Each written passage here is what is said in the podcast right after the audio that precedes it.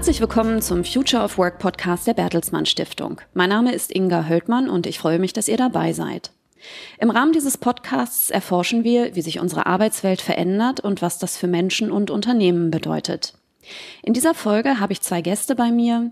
Da ist zum einen der Nachhaltigkeitsforscher Tillmann Santarius. Schön, dass du da bist, Tillmann. Hallo, liebe Inga, ich freue mich auf das Gespräch heute. Tillmann beschäftigt sich mit den Themen Klimapolitik, nachhaltiges Wirtschaften und mit der digitalen Transformation. Er lehrt an der Technischen Universität Berlin und am Einstein Center Digital Futures. Er ist außerdem einer der Initiatoren von Bits und Bäume, einer Konferenz für die Themen Digitalisierung und Nachhaltigkeit. Und zum anderen habe ich den Wirtschaftswissenschaftler Jan Schnellenbach zu Gast. Danke, dass du dir die Zeit genommen hast, Jan. Hallo, schönen guten Morgen und danke für die Einladung. Sehr, sehr gerne. Jan ist Professor für Volkswirtschaftslehre an der Brandenburgischen Technischen Universität in Cottbus. Seine Forschungsschwerpunkte sind unter anderem die Theorie der Wirtschaftspolitik unter Berücksichtigung verhaltensökonomischer Einflüsse und der Strukturwandel mit seinen regionalökonomischen Auswirkungen. Mit den beiden möchte ich darüber sprechen, welche Möglichkeiten uns die Digitalisierung bietet, nachhaltiger und klimaschonender zu leben, zu arbeiten und vor allem natürlich auch zu wirtschaften. Der Digitalisierung wird in den letzten Jahren ja immer wieder vorgeworfen, ein nicht nachhaltiges Wachstum zu befördern. Stichwort zum Beispiel der Strombedarf von Videostreamings. Zwar ist die Ökobilanz eines gestreamten Films günstiger als bei einer Leihgabe aus der Videothek, gleichzeitig ist das Streamen aber so bequem, dass wir mehr Filme anschauen, als wir früher aus der Videothek ausgeliehen hätten. Unsere Frage lautet heute deshalb, kann die Digitalisierung zu mehr Nachhaltigkeit beitragen? Und wenn ja, mit welchen Strategien? Darum soll es gehen. Tillmann und Jan vertreten dabei unterschiedliche Standpunkte, was ich ähm, besonders spannend finde an dieser Stelle, denn beide sind der Meinung, dass wir die Digitalisierung für mehr Nachhaltigkeit nutzen können und auch sollten, doch ihre Ansätze unterscheiden sich. Tillmann meint, wir können eine nachhaltige Lebensweise nur mit weniger Konsum erreichen. Wir müssen uns vom Wachstumsparadigma verabschieden. Nicht nur persönlich, sondern auch politisch und infrastrukturell. Degrowth nennt man das. Und Jan wiederum meint, es muss ohne dieses Degrowth gehen. Denn wenn Nachhaltigkeit mit einem geringeren Lebensstandard einhergeht, wird es uns nicht gelingen, in der Bevölkerung für Akzeptanz zu sorgen. Und wir werden außerdem auch an der gesellschaftlichen und politischen Umsetzung scheitern. Diese sehr technikoptimistische Herangehensweise nennt man Neoklassik. Die Frage lautet also, kann es gelingen, Emissionen und Wachstum zu entkoppeln und welche Rolle kann die Digitalisierung dabei spielen? Ich würde jetzt gerne für den Einstieg in das Gespräch beiden dieselbe Frage stellen, weil ich glaube, dass die Antwort auf diese Frage auch sehr viel über ihre Richtung und ihre Standpunkte aussagt. Und zwar die Frage, was ist Wohlstand? Vielleicht magst du anfangen, Tillmann. Ja, Wohlstand ist für mich die Befriedigung von materiellen und immateriellen äh, Bedürfnissen, die wir Menschen haben. Materielle Bedürfnisse sind natürlich zuallererst äh, kein Hunger, genug Bekleidung, ähm, aber dann sind es sicherlich auch Bedürfnisse wie heutzutage zum Beispiel äh, Zugang zu Informations- und Kommunikationstechnologien. Wir sprechen ja heute auch über Digitalisierung. Und immaterielle Bedürfnisse lassen sich wahrscheinlich am besten mit dem Begriff der Lebenszufriedenheit zusammenfassen. Und ähm, für den sind eben nicht nur die materiellen äh, Wohlstandsniveaus, also wie viel Einkommen, wie viel Güter haben wir zur Verfügung, entscheidend, sondern zum Beispiel auch, wie ist der Zustand unserer Natur, ähm, wie ist äh, die Luft in unseren Städten oder wie ist die Gerechtigkeit äh, oder die Einkommensverteilung im Land. Und beides, nur beides zusammen, nur mit materiellen und immateriellen Wohlstand lässt sich wirklich von einem Wohlstand sprechen. Ich würde dieselbe Frage gern auch an Jan geben. Was ist für dich Wohlstand? Wohlstand aus meiner Sicht ist auch das, was, was Tillmann jetzt gesagt hat, natürlich die Befriedigung von materiellen und immateriellen Bedürfnissen. Aber ich denke, wir können nicht allgemein definieren, dass ähm, irgendein bestimmtes Konsumbündel beispielsweise Wohlstand ausmacht, sondern wie auch Tillmann es gesagt hat, es geht um Lebenszufriedenheit, aber eben um individuelle Lebenszufriedenheit. Und das heißt, was Wohlstand ist, muss letztendlich auch immer jeder für sich selbst entscheiden, ähm, ob er einen eher einen materiellen Lebensstil äh, führen möchte oder einen eher immateriellen Lebensstil das ist am Ende eine individuelle Entscheidung und äh, das ist nichts, was man allgemein definieren kann. Also wir müssen letztendlich, wenn wir über Wohlstand reden, vor allen Dingen darüber reden, welchen institutionellen Rahmen man schaffen muss, damit die Individuen in der Lage sind, die Haushalte, die Familien in der Lage sind, ihre eigenen Vorstellungen von Wohlstand zu verfolgen. Das, was die Amerikaner in ihrer Unabhängigkeitserklärung so schön den Pursuit of Happiness genannt haben, darum muss es letztendlich gehen, dass wir äh, Rahmenbedingungen haben, die es äh, jedem Einzelnen erlauben, zu überlegen, was seine Vorstellung von Wohlstand ist und wie er sie am besten verfolgen kann. Du koppelst ja Wohlstand und Wachstum auch. Was wären denn deiner Meinung nach die Nebenwirkungen, wenn wir sagen, Wohlstand ja, in Klammern, da müssten wir mal gucken, was, ähm, wie wir diesen, Wohl, diesen individuellen Wohlstandsbegriff vielleicht auch verändern oder beeinflussen können. Aber was wären denn die Nebenwirkungen, wenn wir uns vom Wachstum verabschieden, wie Tillmann das ja auch fordert? Naja, die Nebenwirkungen, wenn wir uns zum Wachstum verabschieden, sind, kann man auf einer ganz praktischen Ebene äh, einfach mal sehen, dass dann natürlich der Spielraum zurückgehen wird äh, für materiellen Konsum für jeden Einzelnen oder zumindest stagnieren wird und bei Degrowth-Konzepten ja wahrscheinlich auch zurückgehen wird. Das heißt, der Spielraum für diesen individuellen Pursuit of Happiness, der wird natürlich erstmal ein bisschen kleiner und auch wahrscheinlich eben durch entsprechende gesetzliche Rahmenbedingungen kleiner gemacht, weil von selbst wahrscheinlich es zu solchen Degrowth-Konzepten nicht kommt. Und dann gibt es natürlich ganz weitere, ganz, ganz praktische Probleme, in die man dann reinläuft. Also wenn man anschaut, wie unsere Sozialsysteme beispielsweise ja auch auf Wachstum gebaut sind, an Wachstum gekoppelt sind, dann würde eine, eine Strategie, die vom Wachstum weggeht, auch erfordern, dass man zum Beispiel unsere Sozialsysteme ganz neu aufbaut, ganz neu denkt, konstruiert. Man hätte also ganz erhebliche Nebenwirkungen, wenn man vom Wachstum weggeht die Herausforderung ist aus meiner Sicht eigentlich die, dass man versucht, Wachstum so zu gestalten, dass es mit öffentlichen Gütern, auch mit öffentlichen Umweltgütern eben nicht äh, zu stark kollidiert. Dass wir da in einen Raum kommen, eine Größenordnung kommen, in der eben die Nebenwirkungen auf das Klima dann eben nicht zu sehr überhand nehmen. Ich habe ein Interview von dir gelesen, da hast du gesagt, nüchtern betrachtet ist der Klimawandel ein technisches Problem. Mhm. Warum ist das so, deiner Meinung nach? Naja, es geht ja vor allen Dingen darum, Konsummuster so neu zu gestalten, dass wir klimaneutral werden. Im Rahmen dessen, was äh, im Rahmen des, des Pariser Agreements vereinbart wurde. Ähm, und das setzt voraus, dass wir natürlich ein bisschen unsere Konsummuster ändern, andere Dinge konsumieren, die eben weniger klimafeindlich sind, weniger gefährlich sind für das Klima. Aber es setzt eben auch voraus, dass wir Dinge die wir weiterhin konsumieren wollen, auf eine möglichst klimaneutrale Art konsumieren und produzieren dann letztendlich auch. Und damit haben wir ein technisches Problem. Wir müssen also letztendlich den marktwirtschaftlichen Innovationsprozess in eine Richtung lenken, die so aussieht, dass äh, wir klimaneutrale Produktions- und Konsumweisen finden.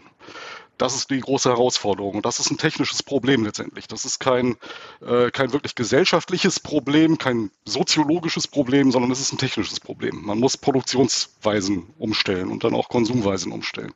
Und man muss wahrscheinlich, das sagt ja auch das IPCC in seinem Bericht, in, seinen Berichten immer wieder, man muss wahrscheinlich auch über ganz neue Technologien nachdenken, weil das Runterfahren von CO2-Emissionen alleine nicht reichen wird wird man eben auch an solche Dinge denken müssen wie äh, Carbon Capture and Storage Technologien. Man wird über Direct Air Capture reden müssen, also CO2 aus der Atmosphäre wieder rausholen. Und äh, das erfordert eben einen ganz enormen technischen Fortschritt. Da müssen Technologien, die jetzt noch in den Kinderschuhen ste stecken, müssen dann äh, relativ schnell, äh, relativ stark weiterentwickelt werden, damit sie wirklich auf einer höheren Ebene in einer, in einer großen Zahl anwendungsfähig sind. Ich würde den Ball gerne an Tillmann geben, weil Tillmann hat dazu geschrieben, keine digitale eingesparte Tonne CO2 wird die Gesellschaft von morgen nachhaltig machen, wenn damit nicht auch ein Beitrag zur sozialen Gerechtigkeit einhergeht. Tillmann, an dich die Frage, das, was Jan gerade skizziert hat, reicht das? Nein, das wird wahrscheinlich nicht reichen, das Klimaproblem nur mit Technik äh, oder technologischem Fortschritt zu lösen. Wenn es dafür Indizien gäbe in der Geschichte der moderneren Gesellschaften, also ich sag mal so, seitdem der globale Norden auf diesem Planeten das Umweltproblem wahrgenommen hat, etwa seit den 70er Jahren, dann wären wir ja jetzt schon an einem ganz anderen Punkt. Denn seit den spätestens 70er Jahren, auch vorher schon, hat ja schon technologischer Fortschritt in großem Umfang stattgefunden. Das ist ja auch nichts, was wir irgendwie nur steuern, sondern was tatsächlich auch äh, in Form von unternehmerischen Innovationen, aber auch von individuellen Innovationen oder institutionellen Innovationen stattfindet. Ähm, und äh, so kann man zum Beispiel sehen, dass sich zwischen 1960 und 2000 die Energieeffizienz der Volkswirtschaften in den entwickelten Ökonomien, also in den OECD-Ländern, um ein Drittel äh, verbessert hat. Das ist also ein ganz enormer technologischer Fortschritt, wo man jetzt sagen müsste, toll, das ist doch genau die richtige Richtung, da müssten wir dem Klimaziel doch schon wesentlich näher gekommen sein. Äh, aber ich glaube, es wissen alle Zuhörerinnen und Zuhörer, dass genau das Gegenteil passiert ist. Es hat dieser technologische Fortschritt stattgefunden und trotzdem haben wir uns von den Klimazielen weiter entfernt, also haben immer mehr Treibhausgase in die Atmosphäre geblasen.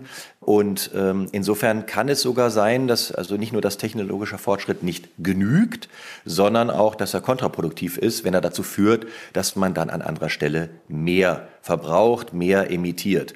Äh, und genau das können wir leider sehen. Und ähm, insofern ist es ganz wichtig, eben die technologischen Entwicklungen, die es sicherlich teilweise noch braucht, die es aber ganz häufig schon gibt, also denken wir an die erneuerbaren Energien, da sind ja schon ganz viele Technologien da, ähm, müssen vielleicht noch ein bisschen Forschung bei den Speichertechnologien machen, aber bei der, bei der Erzeugung von Strom äh, durch Wind oder Solar und so weiter ist ja schon unglaublich viel passiert in den letzten Jahrzehnten.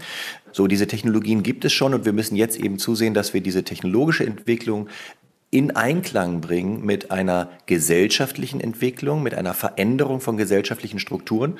Ich nenne das auch sozialökologische Transformation oder man könnte auch von, einfach von einer Nachhaltigkeitsentwicklung sprechen damit eben diese Einsparpotenziale aus den Technologien tatsächlich auch zu einer Minderung der Emissionen und der äh, Energie- und Ressourcenverbräuche führen. Und das haben wir noch nicht erzielt in den letzten äh, Jahrzehnten und deswegen äh, hilft es eben nicht, alleine nur auf technologischen Fortschritt zu setzen. Es braucht politische Regulierung, es braucht Umdenken der Bürgerinnen und Bürger, es braucht neue äh, Geschäftsmodelle auf Seiten der Unternehmen, die eben nicht immer nur auf Wachstum setzen, sondern versuchen, die Befriedigung der Bedürfnisse, also den Wohlstand, materiell und immateriell, von dem wir eben gesprochen haben, auch auf anderem Wege als nur durch mehr Güter- und Dienstleistungsproduktion zu erzielen. Also da braucht es auf vielen Ebenen ein Umdenken und ein Umgestalten. Und deswegen ist das ja auch so schwierig, diese Klimaproblematik in den Griff zu bekommen. Du hast außerdem geschrieben, dass sich digitale Innovationen anders auswirken werden als vorherige Wellen technologischer Entwicklung. Warum ist das so? Ja gut, das ist zunächst erstmal einfach so, dass wenn man jetzt sich die technische Entwicklung, sagen wir mal, der letzten 250 Jahre anguckt, seit Einführung der Dampfmaschine, und dann gab es ja verschiedene so sogenannte Breakthrough-Technologien oder eben ähm, ja, Technologien mit sehr breitem Wirkungsgrad, die in die verschiedensten ökonomischen und sozialen äh, Strukturen hineinwirken, zum Beispiel die Erfindung des Stroms ne, ist ein so ein Ding oder die Erfindung des Automobils sicherlich auch. Das hat Gesellschaften und Wirtschaften sehr stark verändert und nicht nur dazu beigetragen, dass man mit dem Auto von A nach B fuhr, sondern es haben sich eben auch jede Menge Infrastrukturen geändert. Und da ist es bei der Digitalisierung so, die kommt eben sehr, sehr schnell und hat eine unglaublich breite Wirkung.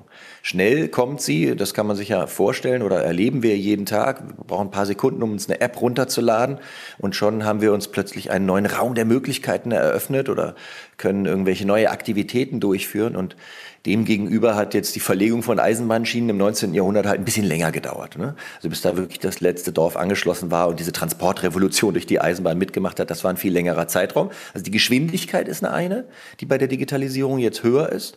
Und zum Zweiten ist es eben auch die Eingriffstiefe, die Veränderungs- Potenziale, die in dieser Technologie liegen. Digitalisierung ist ja nicht eine Technologie wie die Eisenbahn oder das Auto, sondern das ist ja ein ganzes Set. Es sind ja vielfältigste Technologien. Es ist auch nicht nur das Smartphone oder der PC, sondern das sind natürlich auch eben die ganzen Applikationen, die es im Hintergrund gibt und äh, künstliche Intelligenz oder Big Data Analyse und vieles dergleichen mehr. Und das hat Auswirkungen auf ganz viele Bereiche des Lebens und auch auf sehr viele Bereiche des Wirtschaftens. Also der, die Einführung des Pflugs oder der Dreschmaschine und so weiter, das hat halt erstmal nur die Landwirtschaft betroffen und die Digitalisierung betrifft wirklich vom, äh, von der Postbeamtin bis zum Professor oder zur Professorin fast alle Berufsgruppen und damit wird es eben auch mehr Veränderungen auslösen, zum guten Potenzial wie auch zum schlechten. Aber wie können wir es Menschen nahebringen, ihr Leben, ihren Konsum auf die eine oder eben auch andere Art zu verändern? Was ist realistisch, was ist notwendig? Vielleicht äh, magst du da zuerst darauf antworten, Jan. Die Antwort auf die Frage wäre auch zugleich eine, eine Antwort auf die Feststellung von, von Tillmann, dass wir bisher eben noch keine Entkopplung von Ressourcenverbrauch, CO2-Emissionen und Wachstum in dem Maße sehen, wie es eigentlich nötig wäre. Das Problem, das wir da haben, ist ja, dass wir die tatsächlich sinnvollen Instrumente auf der politischen Ebene, die marktwirtschaftlichen Instrumente auch, jetzt erst beginnen ernsthaft einzusetzen, wenn es um die CO2-Bepreisung vor allen Dingen geht. Dann haben wir Jetzt in diesen Jahren entwickeln wir gerade erst einen wirklich funktionsfähigen, wirksamen CO2-Emissionshandel auf der europäischen Ebene. Und auch da fehlen noch Sektoren, die noch nicht drin sind. Das heißt, eine CO2-Bepreisung, die wirklich ernstzunehmend ist, die gab es bisher noch gar nicht. Und deswegen ist es immer so ein bisschen schwierig, von vergangenem Misserfolg auf zukünftigen Misserfolg zu schließen, weil eben jetzt erst die politischen Maßnahmen erst durchgeführt werden, die dazu führen werden, dass wir tatsächlich in Richtung einer Entkopplung kommen können die richtigen Anreize, die werden jetzt erst gesetzt. Und ich glaube, das ist auch tatsächlich das richtige Maßnahmenpaket, dass wir eben über eine CO2-Bepreisung vorgehen und versuchen, die externen Effekte, die negativen externen Effekte, die mit Konsum verbunden sind, eben vollständig zu internalisieren da müssen wir noch wesentlich aggressiver vorgehen in der Zukunft. Auch die Pfade für die CO2-Preise, die bisher politisch angedacht sind, sind immer noch ein bisschen zu niedrig. Also wenn man sieht, was da berechnet wird für die tatsächlichen, den tatsächlichen marginalen Schaden, der von einer Tonne CO2 verursacht wird, dann müssen wir da noch deutlich, deutlich höher werden mit den CO2-Preisen, als wir es bis jetzt sind, um auch die richtigen Anreize zu setzen. Aber wenn wir das machen, dann werden halt irgendwann auch die CO2-sparenden Technologien immer wirtschaftlicher. Und dann werden die sich auch durchsetzen. Und das sind tatsächlich eben Preissignale, die wir da setzen müssen. Und äh, ich glaube, das ist der wesentliche Mechanismus, mit dem wir da arbeiten müssen. Und äh, da sehe ich auch tatsächlich, ähm, ich meine, Tim hat ja dieses Problem auch angesprochen, dass wir so diesen, diesen Wasserbetteffekt manchmal haben, dass wir bei in manchen Bereichen energieeffizienter werden und da weniger Energie verbrauchen. Und dann kommt irgendein anderer Bereich, in dem wir dann stattdessen mehr Energie verbrauchen, weil Ceteris Paribus Energie sogar ein bisschen preiswerter geworden ist durch die Effizienzsteigerung erstmal in dem einen Bereich. Das gab es bisher tatsächlich. Aber wenn wir eine, Degrowth-Strategie fahren auf einer europäischen Ebene oder nur auf einer deutschen Ebene, dann werden wir halt weltweit genau das gleiche Problem haben. Dann konsumieren wir weniger Energie. Energie wird weltweit erstmal ein bisschen preiswerter deswegen und andere Weltregionen werden mehr Energie verbrauchen. Also da haben wir genau den gleichen Effekt und haben am Ende auf der globalen Ebene, wo wir es ja äh, am Ende erreichen müssen, keinen wesentlichen Effekt erzielt, wenn wir uns nur auf Konsumverzicht beschränken. Das heißt, gerade um auch auf der globalen Ebene es zu erreichen, dass eben weniger CO2 emittiert wird, müssen wir, glaube ich, dem Rest der Welt zeigen, dass es möglich ist, ein hohes Wohlstandsniveau, auch ein hohes materielles Wohlstandsniveau mit wenig CO2-Konsum zu verbinden, weil nur das als Vorbild in anderen Weltregionen wirklich wahrgenommen wird. Und nur dann wird dort auch weniger emittiert am Ende. Ja, da muss ich mal ganz entschieden widersprechen hier an der Stelle. Wenn ich darf, Inga, ist das okay? Auf jeden Fall. Ähm, und zwar, ähm, also wir sind sicherlich einig, dass die Bepreisung von Energie oder Emissionen ein guter Weg ist. Das sehe ich ganz genauso. Das ist ein wichtiges Instrument unter aber sehr vielen anderen auch. Äh, und wir sind uns anscheinend auch einig, dass der jetzige CO2-Preis äh, viel zu gering ist. Das habe ich bei dir auch so rausgehört, Jan. Aber wo ich widersprechen würde, ist zum einen, dass wir jetzt erst anfangen, dieses Instrumentarium der Bepreisung sinnvoll einzusetzen. Also das, äh, zum einen sehe ich ich gar nicht, dass wir es gerade schon wirklich effektiv einsetzen. Der letzte Beschluss dazu, das Klimapaket vom September 2019, war eine der größten Enttäuschungen der Geschichte der Klima- und Energiepolitik der letzten Jahrzehnte, weil dort eben nicht ein starker Anreiz im Sinne von 120, 150, vielleicht 180 Euro pro Tonne CO2 beschlossen wurde, sondern ein lächerlich geringes Niveau, was kaum Lenkungswirkung entfalten wird. Also zum einen deswegen, wir setzen das noch gar nicht richtig ein, das Instrumentarium, und hierüber sollten wir sprechen. Und zum anderen, äh, wir setzen aber tatsächlich geringere Ökosteuersätze ja auch schon seit viel längerem ein. Die deutsche ökologische Steuerreform wurde im Jahr 1999 unter der damals rot-grünen Schröder-Regierung eingesetzt und hat dann über die Jahre 2000 2000 bis 2004 aufeinanderfolgend Spritpreise und Strompreise ein bisschen erhöht. Also grundsätzlich wurde mit diesen Technologien schon viel länger, mit diesen Instrumenten schon viel länger experimentiert, aber immer auf zu geringem Niveau. Und jetzt komme ich zu dem zweiten Teil, was du gesagt hast, Jan, nämlich der Verweis dann immer auf die globale Ebene und auf die Wettbewerbsfähigkeit. Wir hatten so Debatten über eine stärkere, eine höhere Ökosteuer schon in den 1990er Jahren, als das Klimaproblem spätestens schon voll im Bewusstsein war und als die Regierungen der Welt auch schon die, äh, den wissenschaftlichen Stand des IPCC unterschrieben haben. Und damals gab es schon Diskussionen. Zunächst in Deutschland, wo gesagt wurde, lass uns doch jetzt endlich mal eine ambitionierte Ökosteuer in Deutschland einführen. Dann wurde gesagt, ah, so richtig ambitioniert geht's nur, wenn die anderen europäischen Länder mitmachen, sonst bringt das ja gar nichts, wenn wir hier nur alleine handeln. Dann wurde das Thema in der EU diskutiert mit einem guten Vorschlag damals von einem Kommissar äh, aus der EU-Kommission. Und das wurde aber auch abgebügelt mit dem Verweis, naja, wenn jetzt nur die EU hier handelt und die, der Rest der Welt nicht, dann äh, bringt das ja wiederum gar nichts und wir gefährden unsere Wettbewerbsfähigkeit. Also es wurde nur zugestimmt, wenn das eine OECD-weite ähm, Kooperation gibt und die anderen Länder auch mitziehen. Und wenn man das dann auf OECD-Ebene diskutiert hätte, wäre wahrscheinlich rausgekommen, dass man gesagt hätte, nur mit einer intergalaktischen äh, Kooperation, wenn auch andere Planeten mitmachen, können wir das hier führen. Also das ist natürlich ein Witz, aber was ich sagen will, ist die Verweise immer, dass es dann nicht geht, wenn andere äh, internationale äh, Länder nicht mitmachen. Das ist eben auch genau einer der Gründe, warum wir kein so eine starke Bepreisung haben, warum wir jetzt seit Jahrzehnten dieses Instrument der Bepreisung nicht effektiv genug einsetzen. Und da steckt einfach äh, auch die Angst dahinter äh, auf Wettbewerbsverluste und auf Wachstumsverluste. Und das ist ja auch einer der Gründe, warum ich denke, wir müssen uns von diesem Wachstumsparadigma, von der Fokussierung auf Wachstum unbedingt unabhängiger machen, damit man eben unter anderem solche Instrumente wie eine effektive Bepreisung wirklich einführen kann und nicht immer an dem Argument scheitert, das geht jetzt hier auf den Standortwettbewerb oder aufs Wachstum, deswegen können wir uns das nicht leisten. Ja, aber da ist ja auch die, die neoklassische Diskussion auch ein bisschen weiter inzwischen und äh, schlägt beispielsweise Instrumente vor wie einen CO2-Grenzausgleich. Und wenn wir jetzt äh, ein bisschen optimistisch sind und äh, zum Beispiel die EU sehen. Und wir sehen ja, dass die Klimapolitik in der EU jetzt tatsächlich doch deutlich an Bedeutung gewonnen hat und dass da wahrscheinlich auch ein politischer Wille da ist, was zu machen. Wenn wir jetzt so ein bisschen optimistischer sind und sagen, na gut, in den, in den USA haben wir jetzt auch noch eine neue Regierung, die vielleicht auch das Thema ein bisschen konstruktiver äh, wieder behandelt, dann hätten wir da zwei relativ große Wirtschaftsblöcke, konsumstarke Wirtschaftsblöcke. Und wenn die sich entscheiden würden, zusammen einen CO2-Grenzausgleich zu machen. Das heißt, aus den Weltregionen, die noch nicht bereit sind, eine CO2-Bepreisung einzuführen, an der Grenze dann den CO2-Verbrauch zu besteuern, der in den Gütern enthalten ist, die dann über die Grenze zum Konsum zu uns kommen, dann ist dieses Wettbewerbsfähigkeitsargument schon mal relativ weit abgeschwächt. Und wir schaffen dann eben auch mit diesem Schritt für den Rest der Welt Anreize, die externen Effekte zu berücksichtigen, die eben im Konsum vorhanden sind und entsprechend auch Anreize in Richtung einer CO2-sparenden Produktionsweise zu gehen.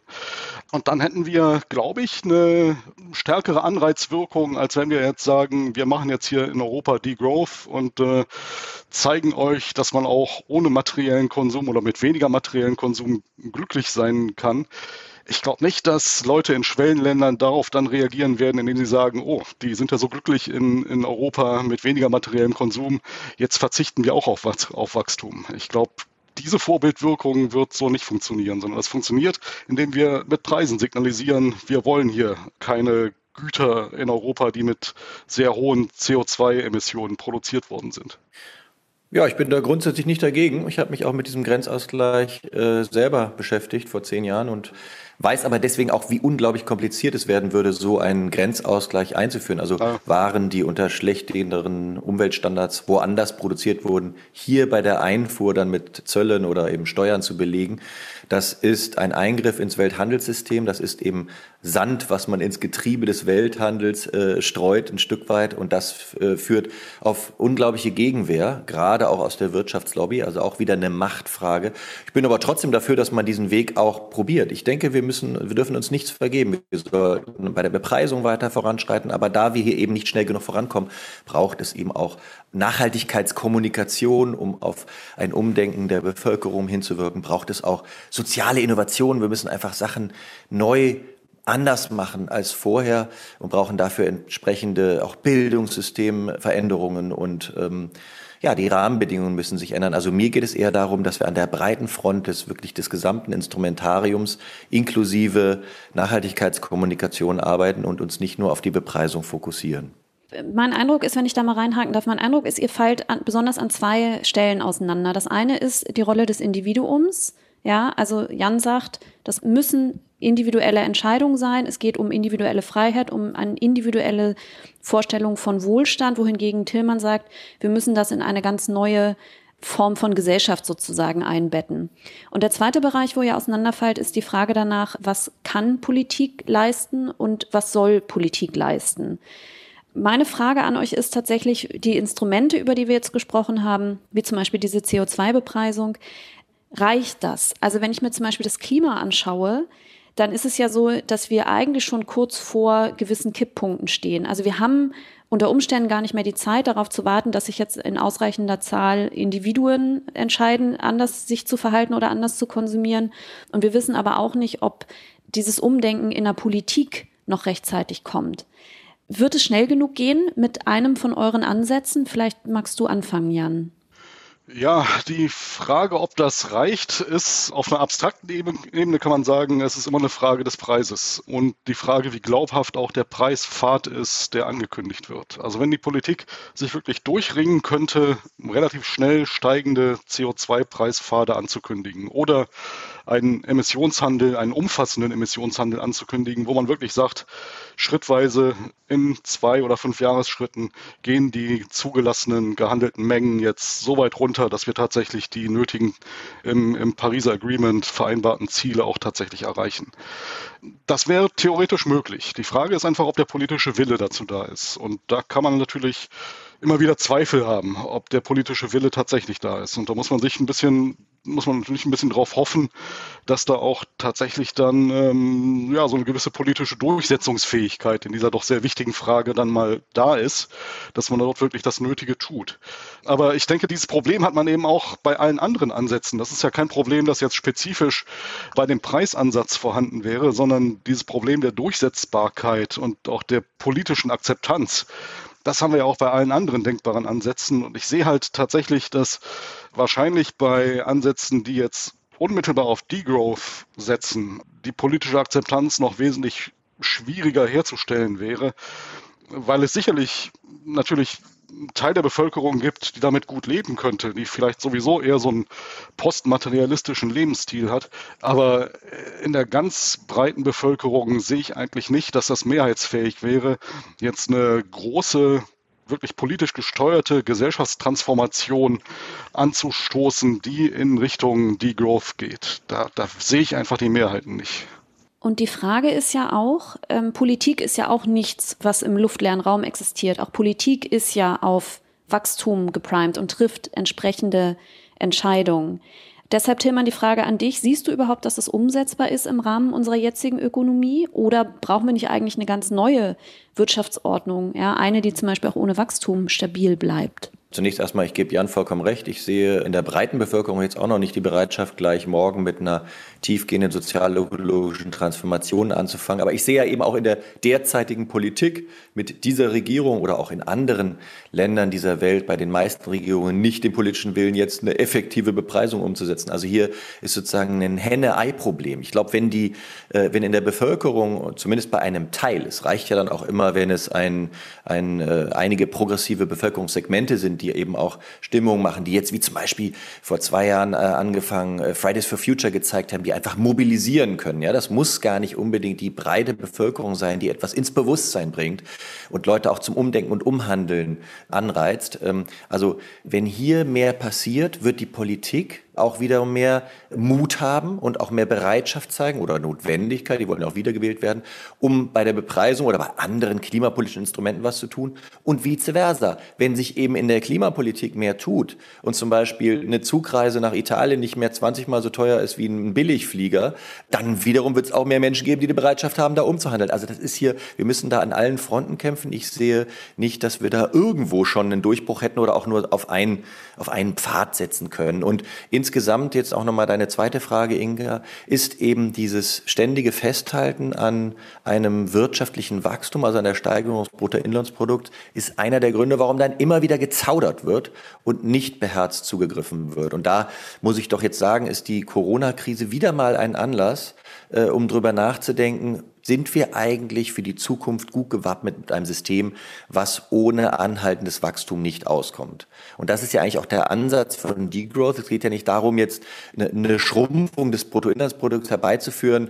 etwa so katastrophenartig wie jetzt ähm, dann in so einem Shutdown von der Corona-Krise. Darum geht es ja überhaupt gar nicht, sondern es geht eher darum, die Fokussierung auf dieses Wachstumsdenken abzulegen, sowohl in der Politik als auch auf der individuellen Ebene zu der Einsicht zu gelangen, dass es auch andere Werte gibt, die vielleicht viel wichtiger sind. Und dann hat man schwupps auch größere Bevölkerungsteile an Bord. Nur noch mal ein ganz aktuelles Beispiel. Ich glaube, vor anderthalb Jahren hätten ganz viele Menschen gesagt, Homeoffice, das geht bei mir nicht, das kann sich vielleicht irgendwie so ein Professor leisten, aber in meinem Job geht das nicht. Und jetzt haben viele gelernt im letzten Jahr, dass es doch in ganz vielen Bereichen funktionieren kann und dass wir damit äh, zumindest einen Teil der Zeit, ich glaube, viele sehen sich, ich mich auch, sehen sich auch noch mit, wieder nach Büroalltag und nach Team und nach Kolleginnen und Kollegen, aber dass man eben sieht, ah, so schlecht ist das gar nicht. Vielleicht können wir ja dauerhaft ein, zwei, drei Tage die Woche Homeoffice machen, weniger zum Job pendeln, weniger Transport und Mobilität damit vonnöten haben. Das sind so Einsichtsprozesse, die zumindest große Teile der Bevölkerung im letzten Jahr gemacht haben und wo man sieht,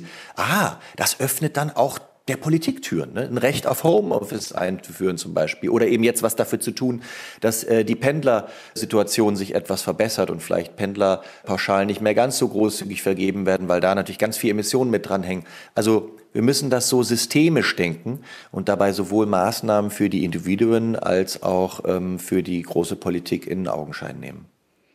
Wenn wir gerade auf das letzte Jahr schauen, 2020 war ja ein großer Einschnitt in die Mobilität, zum Beispiel bei vielen. Du hast es gerade gesagt, es sind viele im Homeoffice gelandet, dadurch sind viele Pendelwege weggefallen, viele Geschäftsreisen sind weggefallen.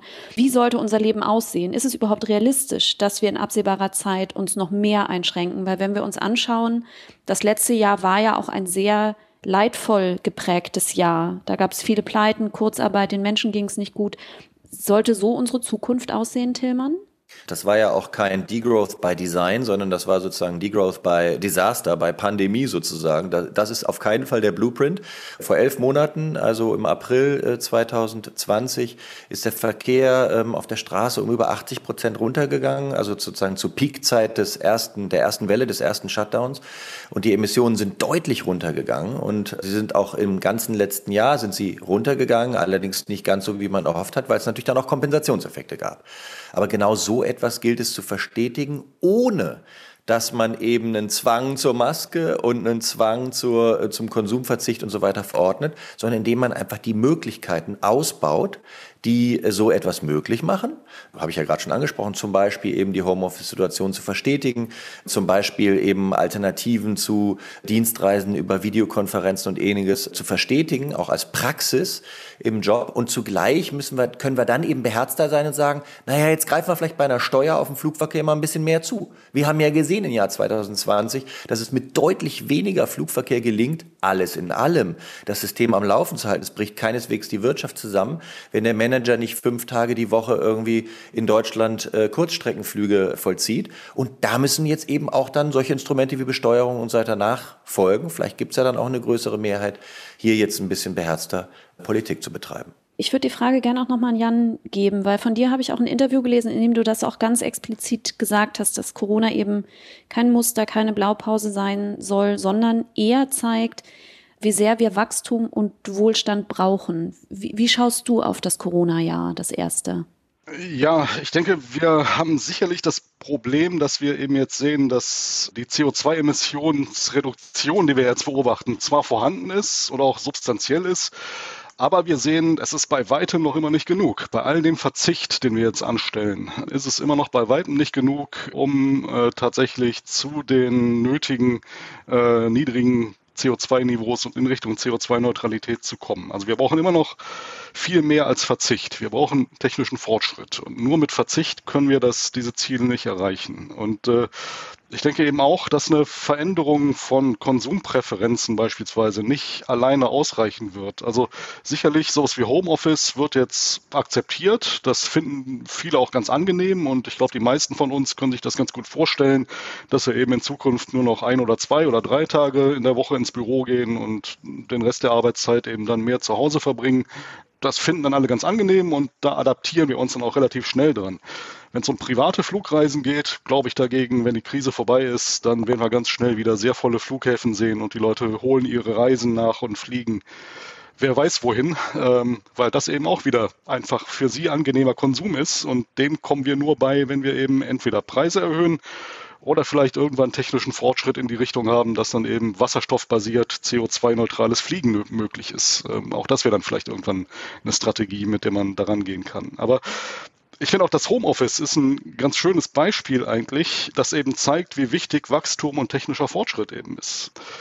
Wir hätten ja diese ganzen Degrowth-Argumente, die ja oft sagen, wir haben jetzt eigentlich genug Wohlstand und wir kommen ja gut zurecht, wir sind so wohlhabend wie nie zuvor und wir sollten uns doch jetzt eigentlich bescheiden mit dem, was wir haben. Solche Argumente hätten wir eigentlich auch schon beispielsweise vor zehn Jahren oder vor 15 Jahren machen können. Da waren wir auch schon so reich wie nie zuvor und hätten auch schon sagen können, na gut, dann bescheiden wir uns damit, es reicht ja jetzt eigentlich, dieser materielle Wohlstand, den wir haben. Aber dann hätten wir halt eine Menge weiteren technischen Fortschritt, der jetzt das Homeoffice ermöglicht, auf diesem hohen Niveau, das wir haben, in der Form nicht bekommen. Und dann würden wir jetzt, wenn wir auf diese Phase des Wachstums der letzten 15, 20 Jahre des technischen Fortschritts, der mit dem Wachstum einhergeht, verzichtet hätten, dann würden wir jetzt eben dann doch im Auto sitzen und ins Büro fahren und nicht Homeoffice machen. Und äh, ich denke, da sieht man, dass es auch gefährlich sein kann, willkürlich Wachstumsprozesse, technischen Fortschritt abzuschneiden, weil das eben ein Entdeckungsprozess ins Ungewisse ist und wir eben immer wieder Neues entdecken, was dann auch uns helfen kann, dann auch CO2-neutraler zu leben irgendwann, mit dem wir jetzt gar nicht rechnen. Und ähm, ich glaube, wir sollten eher auf diesen kreativen Prozess des technischen Fortschritts setzen und äh, darauf setzen, dass wir auch in den nächsten Jahrzehnten weiter neue Technologien entwickeln werden, die es uns helfen werden CO2-neutraler auf eine angenehme Art zu leben. Ja, das ist lustig, wenn ich da nochmal einhaken darf, dass ich das sozusagen genau als Gegenbeweis äh, interpretiere. So unterschiedlich kann man zu Schlussfolgerungen kommen. Also für mich ist sozusagen der, die Tatsache, dass wir in dem Corona-Jahr jetzt Technologien genutzt haben, die schon da waren, ja, Skype gibt's übrigens, gab's auch schon vor zehn Jahren oder noch länger, ja, und Videokonferenzen auch, nur es wurde halt deutlich weniger genutzt. Also da ist im Jahr 2020 an Innovationen relativ wenig dazugekommen. Wir laden uns zwar ständig ein neues Update von Zoom runter, aber insgesamt die Idee der Videokonferenz ist nun wirklich schon viel älter. Wir haben also ein, ein Set an Technologien, was da war, haben wir nutzen können, um innerhalb von extrem kurzer Zeit damit die Emissionen drastisch runterzufahren. Das war also ein Digitalisierungsschub, den die Gesellschaft mitgemacht hat, mit Lernplattformen, Videokonferenzen, Chatrooms und so weiter und so fort der eben nicht weiteren technologischen Fortschritt erfordert. Also die Frage ist ja, was machen wir jetzt? Was machen wir in Zukunft? Konzentrieren wir uns darauf, dass wir mit Milliardensummen weitere technologische Innovationen anstoßen, um dann irgendwie zum Ziel zu kommen? Oder nutzen wir das Set an Technologien, was wir haben, um damit dann auch jetzt wirklich mal zu arbeiten und das in der Breite umzusetzen. Und dafür braucht es dann eben, genau wie Jan gesagt hat, eine Veränderung der Konsumentenpräferenzen. Also für mich ist das Corona ja eher ein Beispiel dafür, wie wenig man auf technologischen Fortschritt warten muss, um damit schon äh, Umweltziele erreichen zu können.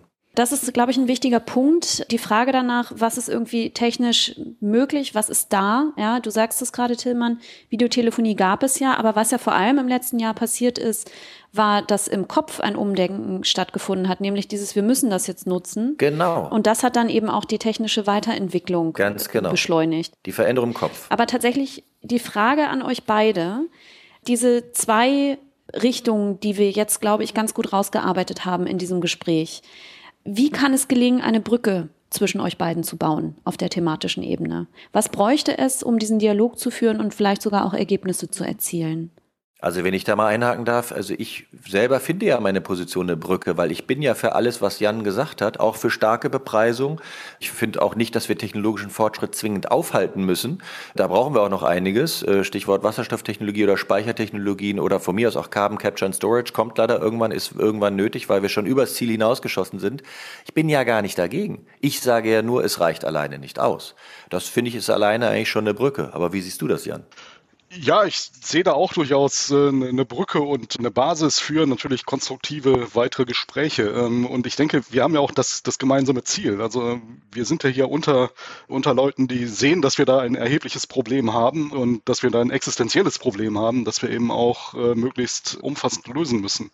Ich glaube, wir haben eben tatsächlich weiterhin den, den Dissens, dass ich eben überzeugt bin, dass wir ohne diesen Prozess auch der schöpferischen Zerstörung, diesen kreativen Prozess, der eben mit dem mit Wachstum, mit äh, schumpeterschem Wachstum verbunden ist, dass wir den brauchen, weil wir halt, glaube ich, eben doch neue Technologien immer weiter brauchen. Wir müssen, wir brauchen technischen Fortschritt, um tatsächlich den Klimawandel in den Griff zu kriegen. Ich glaube nicht, dass wir da mit dem aktuellen Set von Technologien tatsächlich zurechtkommen und äh, ich denke, wenn uns die Wirtschaftsgeschichte eines lehrt, dann ist es eben tatsächlich, dass ein, ein mit vernünftigen Regulatorien natürlich eingehegter Marktprozess dann doch das ist, was am ehesten äh, in der Lage ist, diesen Fortschritt relativ schnell auch anzukurbeln und die entsprechenden Technologien bereitzustellen.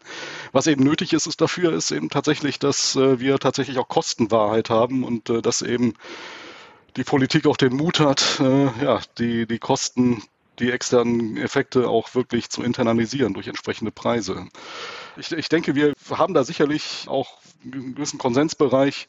Ich würde auch nicht sagen, dass wir gar nichts tun müssen, um Konsumentenpräferenzen zu verändern. Aber auch da würde ich eben wieder sagen, Konsumenten verändern ihre Präferenzen ja auch, wenn sie so ein so einen Sour Grapes-Effekt haben, wenn sie eben sehen, dass sie gewisse Dinge wegen gestiegenen Preisen nicht mehr so gut erreichen können, nicht mehr so gut konsumieren können, dann verändern sie eben auch ihre Präferenzen entsprechend und fragen dann auch Dinge nach, die eben relativ billiger geworden sind. Und das wären dann eben die Dinge, die ähm, nicht so CO2-intensiv produziert werden. Also ich, ich bin nicht so überzeugt, dass da tatsächlich kleine aktive Gruppen wie Fridays for Future, dass die tatsächlich helfen, auf einer breiten Ebene Konsumentenpräferenzen zu verändern. Ich glaube, man muss da tatsächlich dann doch eher über die Preise marktwirtschaftlich vorgehen. Das heißt, wie könnte ein neuer gemeinsamer Ansatz aussehen, wenn wir jetzt mal in die Zukunft schauen? Jan sagt, wir müssen über die Bepreisung gehen. Was fügt Tillmann hinzu? Wie könnte ein gemeinsamer Ansatz aussehen von euch beiden? Ich würde über die Bepreisung gehen und gleichzeitig auch noch mehr Räume schaffen, um Menschen andere Praktiken zu ermöglichen, die den Wohlstand, vor allem den immateriellen Wohlstand erhöhen. Wir haben ja jetzt in der, nochmal Beispiel Corona, äh, da gibt es ja auch Umfragen, äh, die zeigen, dass ein, Drittel der Bevölkerung ähm, hat das als Entschleunigung, als mehr Zeit, als mehr Muße, als mehr Zugewinn an Lebensqualität äh, empfunden. Äh, die Umfrage bezog sich auf die erste Welle im Frühling 2020, ist also schon eine Weile her. Ich glaube, jetzt sind mehr Leute ein bisschen abgefrühstückt. Und ein anderes Drittel hat es aber als deutliche Verschlechterung empfunden. Ne? Ähm, und mehr Stress zu Hause. Und weil eben vielleicht die Kinderbetreuung nicht gewährleistet werden konnte, wo man noch parallel im Homeoffice sitzen musste, weil nicht genügend Zugang war zu äh, Bildung etwa oder anderen äh, Medien. Und da denke ich mir, ist eben daraus sollten wir lernen. Wir müssen eben noch öffentliche Infrastrukturen viel weiter ausbauen. Ähm, Jan hat ja auch eben die öffentlichen Güter angesprochen, damit mehr Menschen in den Genuss kommen, dass sich immaterieller Wohlstand, also Lebenszufriedenheit steigern lässt, ohne dass wir immer dieses Rad der, der, des technologischen Fortschritts und der Ökonomie äh, weiter ankurbeln müssen. Ja, ich glaube, da haben wir, glaube ich, auch einen Konsens. Also wenn es darum geht, ähm, öffentliche Güter, Infrastrukturen bereitzustellen, die es den Leuten auch erleichtern, ähm, emissionsärmer zu leben, die es ihnen erleichtern, auf das Auto zu verzichten und ÖPNV zu nutzen zum Beispiel. Das sollte man natürlich machen. Das ist auch eine Aufgabe für die Politik, hier ähm, die Voraussetzungen dafür zu schaffen, dass eben auch ein, ein äh, klimaneutralerer Lebensstil auch äh, leichter durchführbar ist in der Praxis. Wunderbar, vielen Dank. Also dann würde ich tatsächlich das als Abschlusswort sozusagen nehmen. Also ich glaube, wir haben ganz gut gehört, wo ihr auch in den Dissens geht, aber wir haben, glaube ich, auch rausgearbeitet, wo ihr auch durchaus im Konsens seid. Das waren Tilman Santarius und Jan Schnellenbach. Danke, dass ihr euch die Zeit genommen habt. Sehr gerne. Danke, das hat Spaß gemacht. Mein Name ist Inga Höldmann, ich bin Expertin für die Themen Kulturwandel, neue Arbeit und moderne Führung, Gründerin der Accelerate Academy, einer Plattform für neue Arbeit und neues Lernen. Vielen Dank, dass ihr bei dieser Folge dabei wart. Das war der Future of Work Podcast, den ich zusammen mit der Bertelsmann Stiftung mache und ich freue mich, wenn ihr beim nächsten Mal wieder dabei seid.